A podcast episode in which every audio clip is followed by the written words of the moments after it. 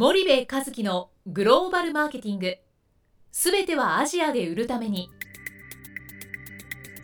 ポッドキャスト森部和樹のグローバルマーケティング。すべてはアジアで売るためには過去10年間で1000社以上の海外展開の支援を行った森部和樹がグローバルマーケティングを分かりやすく解説します。グローバルマーケティングとは世界のニーズに応えて利益を上げること。アジアで売るためにはものづくりプラスグローバルマーケティングを武器とした戦略を持たなければなりません。日本には素晴らしい企業が多く存在します。その企業とともにアジア市場を目指したい。再びジャパンアズナンバーワンと呼ばれる時代を作りたい。森部一樹はそんな思いを持ちながらこの番組を皆様にお届けいたします。こんにちはナビゲーターの東忠夫です。こんにちは森部和樹でじゃあす。森部さん、はい。まあ、引き続き、はい。ベトナムのホーチミンからはい。お送りいたしておりますが、はい。あのまあ、ベトナムでもアジアでも、うん。まあ、よく森部さん、うん。ディストリビューターうにん。会われると思うんですけれどうも、んまあ、よくグローバル先進企業と、うん。まあ、日系企業という形で比うん。較されたりするんですけどうも、ん。実際ディストリビューターから見て、うん。その日本企業ってうん。どう映ってるのかって、うん。あまり今までうん。そういった話はしてこなかったと思うんうんですけど、うん。いろいろ回ってると、うん。そういう声も聞こえてくると思うんですが、うん。実際どうどうなんですか？ね。うん。あのねやっぱ一番多く言われるのは、えーまず遅い、うん。うん、でこれ多分みんなも聞いてると思うんですよね、はい。うん、なるほどと。でもう一つ言われるのが、えー、と戦略がないと。うん。だから結論がないうんていう。でグローバルスタンダードな感覚で言うと、はい。まあ、ベトナムにはベトナムの文化や召集感があるから、はい。えーそういうのはあると思うんでね、うんけど日系企業がこう付き合っていくとなると、そのディストリビューターなんかもちっちゃいところは思いっきりベトナム系ですよ。はい。うん召集感もね、うん。ただ大きくなってくるとやっぱり欧米のメーカーと取引をしてるので、はい。あのすごく欧米寄りうん。なんですよね。うんでその日本企業に何をしてもらいたいのかと自分たちに。うんでそれを明確にしてくれっていうことはやっぱりすごく言うんですよね。で日本企業の場合は売ってほしいわけじゃないですか。はいで売ってほしいっていう話なんですけど、はいその大枠じゃなくてこういうふうにしてこう売ってほしいと。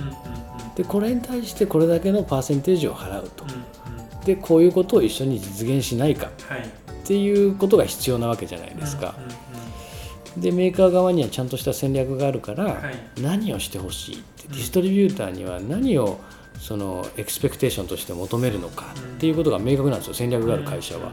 けど戦略がない会社っていうのはディストリビューターに売ってほしい以上うん。みたいな話になっちゃうんですよね。うん。でそれだとディストリビューター動かないわけじゃないですか、はい。動けないわけですよ。うんです。日本的な考え方だと、うん。まあ、販売代理店うん。とか代理店って呼ばれるところにうん。売ってほしいって言えば、うん。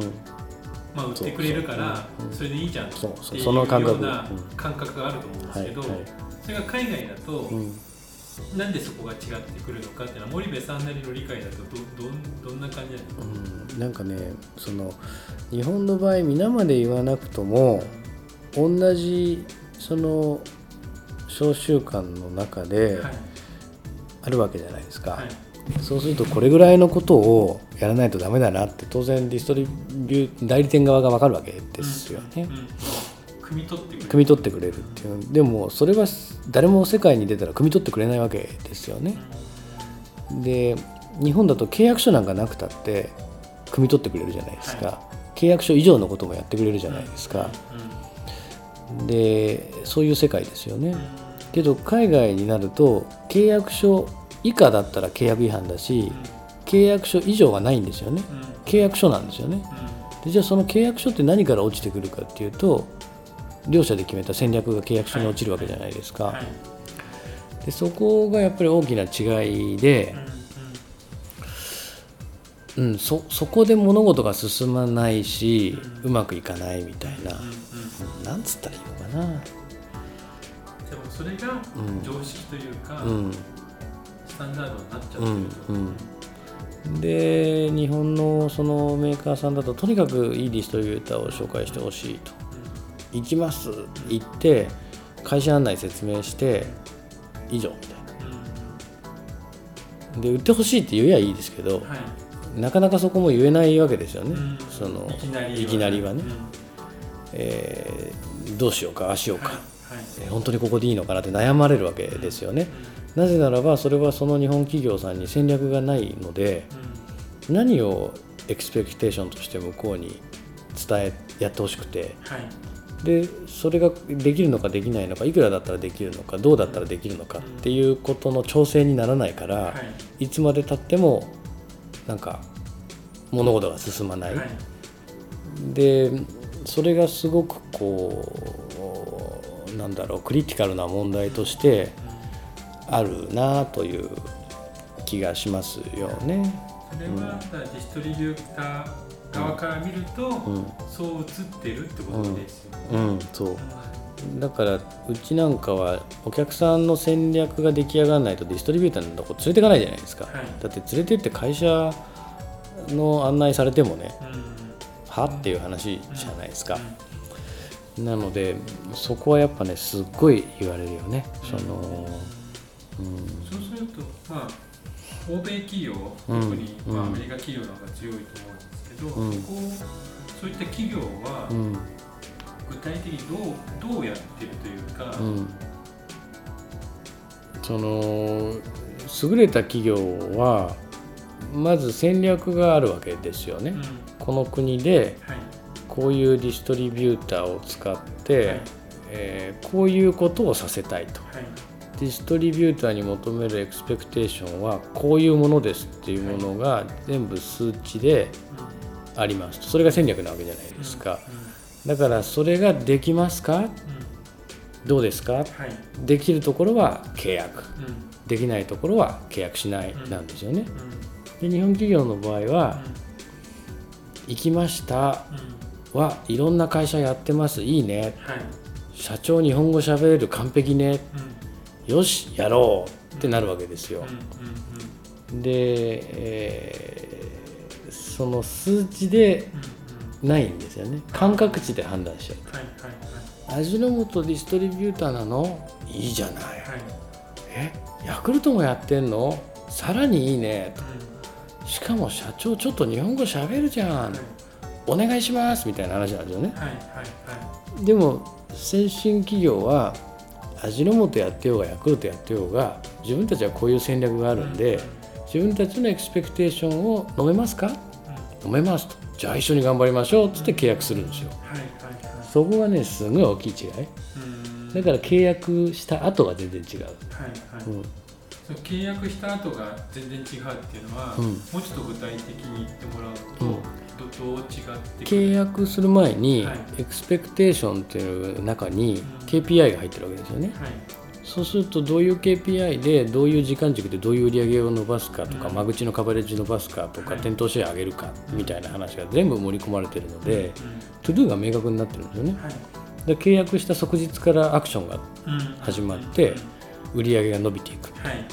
日本企業の場合は契約した後それ作るじゃないですか、はい。はいでまあ3年ぐらいは様子見ないとダメだよねみたいな。うんで欧米からすると3年様子見るとか意味わかんないっていう話だと思うんですよ。うんそんな半年1年見たらもうわかるでしょみたいな。はい。だから欧米は12年でダメと思ったらもうパンパンパンパンディストリビューター変えていくじゃないですか、はい。でそこが全然違うからスピードの違い、うん。えー強いてはマーケットシェアの違いに結びついちゃってるんですよね、でこれがやっぱり大きくてこれはねディストリビューターのねオーナーも社長もみんな言ってますよ。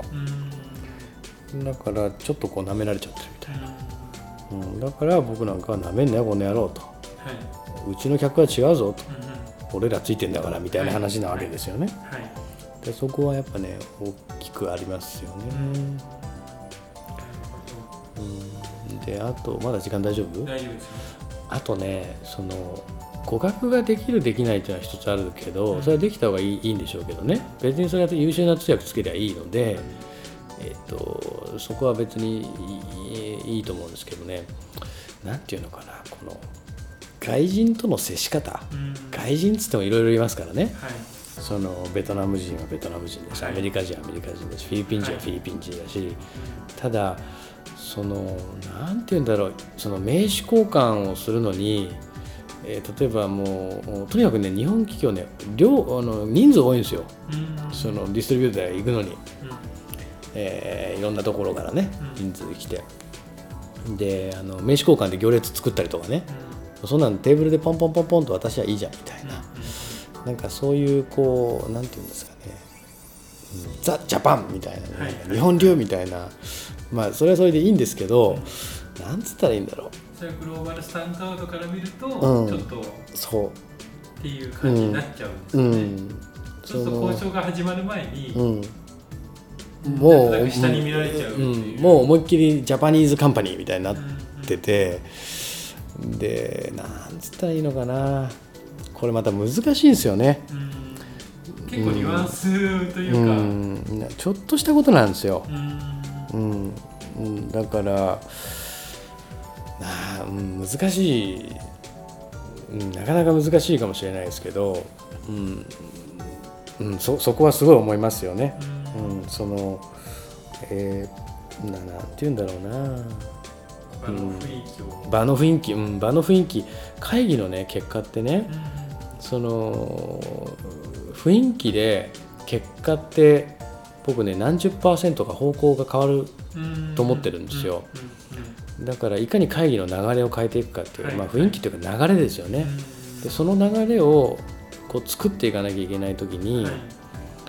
そのこううまくその流れをやっぱ導いていかないといけない、で日本ではそのやり方がいいわけじゃないですか。礼儀正しくて、うん。うんえーすごくいいと。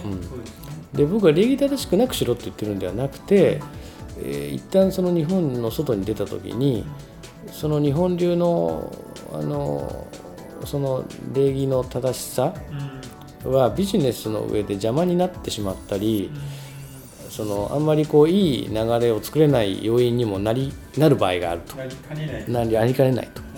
でそこなんですよね。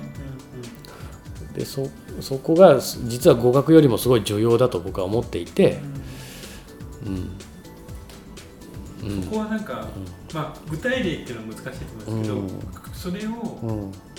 なんだ習得するっていうか、うん。それって分かるか分かんないかって一つあると思うんですうね。ただ、分かるようになるために、うん。まあ、森部さんなんかシンガポールでうん。育ってるとか、アメリカンスクールに行ってるから、うん。それが自然とうん。できるっていう話だと思うんですけど、うん。ただ日本育ちの人がうん。それをするためにうん。少しでも近づこうとすると、うん。なんか森部さん一つだけでもいいんで、うん。なんかこんなことしたらうん。分かるようになるんじゃないとかこんなことしたらいいんじゃないっていうのはありますかね。うんとねまあいやまあ若いうちに海外に出るっていうことをしないといけないし海外には若手を突っ込めっていう話だと思うんですよね。でいきなり4 5 0になってねそれやれって言ったってそんなん無理じゃないですか。だからまあそういうことだと思っててなんかねよくね日本人ってね西側の国に行くとこのシリーって言われるんですよね。はいはい。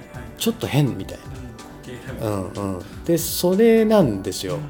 でその日本のなんつったらこのシリーってまたあのすごいあれなんだけどもうん。で僕もそれ見てあきっと思ってんだろうなこの人シリーってこの人のことをとかって思いながらねちょっと恥ずかしかったりするんですけど、うん、あ例えばね、えー、と大統領を比較してちょっと申し訳ないです。総理大臣と大統領、はいはい。時間大丈夫？大丈夫ですよ。あのオバマさはい。んと安倍首相はい。をあの比較した時に、はい。ちょっとこんなこと言ってあれかもしれないけど聞いてないと思うからいいんだけどオバマさんの方が堂々としてるでしょ。であの安倍首相はスピーチコンサル多分つけてやってるんだけど口と手の動きがこうあんまり合ってないみたいな、うん。まあ、慣れてないんですよ。はいはい。でオバマさんは慣れてるんでしょうね、うん。アメリカの大統領。で、えっと、その堂々としてるプリがすごい重要ではい。でインド人とかもねうん。すごい堂々としてるわけですよ。もうなんかおしゃべりなくせに、はい。インド人の皆さんすいません悪口じゃないですよ。でなんかそそこなんだよね、はいはいそれを、それが民間レベルっていうか我々レベルに来た時にそのまんま出ちゃってるんですよ、だから、うん、オバマさんみたいにやればいいんですよね、はいはいはい、うんそう。俺いいこと言うね。オバマさん。みたいに会議に出たらいいんです。じゃあオバマさんの例えば、うん。まあ、テレビでもいいし、うん。YouTube でもいいし、うん。そういうの見てもらうと、うん。なんとなくそれが感じ取れるってことそうそう感じ取れる。でそれが感じ取れない人はもう諦めた方がいい、うん、だってね海外行ったらねアメリカなんか行ったら歯並びで人判断するんですよあの国は。歯並びで。でねそんな国なんだからもう重要なんですよ。だからオバマさんを常にイメージして、自分はオバマさんなんだと思ってこう行動すると、すごくねうん。あのうまくいく気がします。わかりました、はい、じゃあ今日はこの辺で、はい、森部さんありがとうございましはい、た、ありがとうございました。本日のポッドキャストはいかがでしたか？番組では森部一樹への質問をお待ちしております。ご質問は podcast アットマーク spydergrp.com ポッドキャストアットマークスパイダー grp .com までお申し込みください。たくさんのご質問をお待ちしております。それではまた次回お目にかかりましょう。